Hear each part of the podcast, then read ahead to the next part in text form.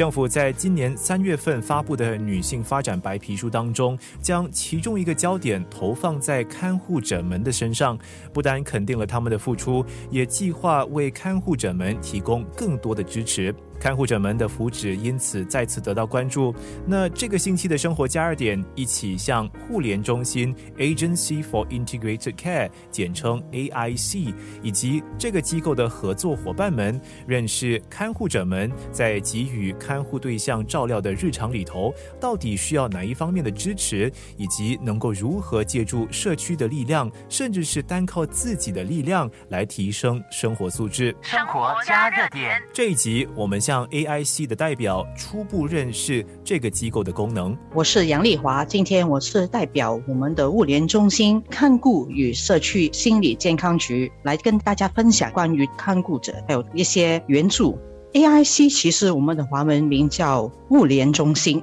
我们主要是当一个桥梁的作用。我们联络社区的伙伴，透过他们的服务来帮助那些有需要的年长者或者是他们的看顾者，为他们提供一个适当的物理服务。主要目的是为了希望我们的年长者可以有一个活跃的生活，还可以好好的享受他们的晚年。那么，互联中心是面向哪一群体？又也向他们提供怎样的服务？其实，新加坡也是会面对人口老化的问题，连我们失智症的人数也会慢慢的增加。另外，加上我们的生活节奏，还有生活的压力，心理健康其实也是我们一个关注的问题。所以，我们的物联中心还有我们的社区伙伴，比如 A 哇或者是 Touch Community，提供这个邻里咨询小组，还有。社区辅助小组，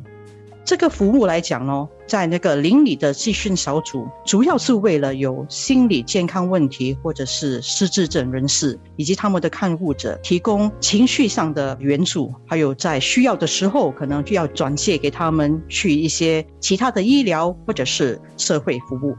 但对于社区辅助小组来说，他就提供一些评估、辅导、治疗或者个案管理。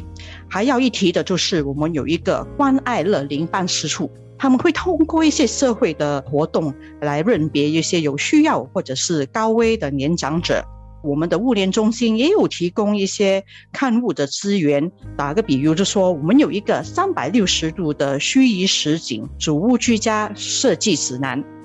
你可以参考这个指南，看一下你的家中是怎么样布置的，可以让我们的年长者或者失智症人士可以安全的，也可以安心的在家里活动。互联中心 AIC 主要是为看护者们服务。不过在新加坡呢，到底是谁才符合官方定义的看护者呢？其实你和我都可能会成为一个看护者，只要你是需要照顾一个可能因为疾病啊、身体虚弱啊。残疾啊，或者是心理健康问题而不可以自己照顾自己的人的时候，你就是一个看顾者。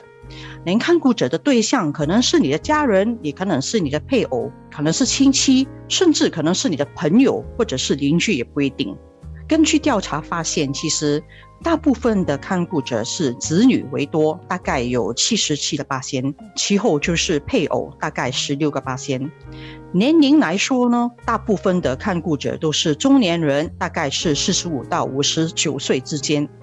在新加坡来讲，我们发现女性的看顾者会稍微比男性的多一点啊，大概有六成都是女性。看护者们为什么需要动用额外的资源来协助自己照顾亲人或者是看护对象呢？其实大家都知道，作为一个看护者，可能是一个蛮长的工作，因为它不是一个一天两天就办好的事情，它可以是几年，也可能十多年，可能更长也不一定。看护者需要做的东西不只只是照顾他日常生活上的需要，还需要照顾那些医疗啦、情绪啦、财务啦，甚至是法律上面的问题。所以看护者会在这个个过程里面会遇到困难，有时候会遇到很多的压力，尤其是刚刚开始的时候，往往是不知道应该做什么，应该是做的东西对吗？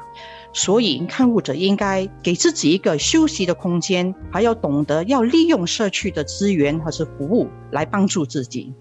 其实，社区里面有一些短暂的援助，又或者是他们可以参加一些看护者的资源网络，与其他的看护者一起学习如何关爱自己，正面的面对这些问题。生活加热点，可能我分享一个经历啦，我曾经跟一个看护者聊天，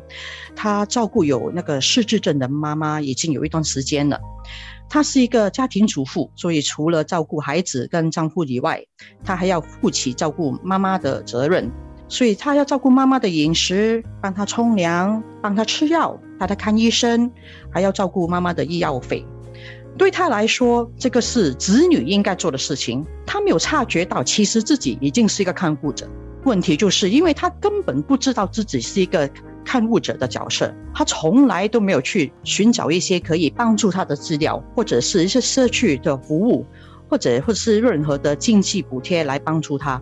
所以看护者对自己的认知是非常的重要的。那么具体而言，作为看护者以及援助资源之间的桥梁的 AIC 呢，又能够为不同的看护者们找到哪一些不同的支持或者是援助资源呢？在社区里面，其实我们有这个看护者邻里咨询小组，可以呃为那些可能患上忧郁症或是焦虑症，或者已经是。精疲力尽的看护者提供一些援助，主要是帮助这些看护者管理一下他的压力啊，帮他们提供一些辅导，也可以把那些看护者聚在一起，大家分享一下他们的经历，知道可以怎么样互相支持。还有就是说，看护者也是可以参加一些培训的课程，这些课程可以帮他们提高一些他们的技能，可以更好的去照顾他的亲人呐。还有就是说，我们看护者也可以利用一些暂息护理服务，抽出一些时间给自己休息一下。这个暂息护理服务可以在家中或者是社区中心举行。还有一样就是，我们也有这个夜间的暂时护理，可以提供给照顾失智症的看护者。还有一样东西可以分享的就是，看护者也可以申请相关的物理补贴，包括有看护者的培训津贴。居家看护津贴，还有外籍女佣的减税计划。生活加热点。接下来的四集节目，我们将向互联中心的其中四家不同的伙伴机构，了解更多有关不同看护者们能够考虑使用的援助资源，以及这些帮助呢，能够如何提升看护者还有亲人们的生活素质。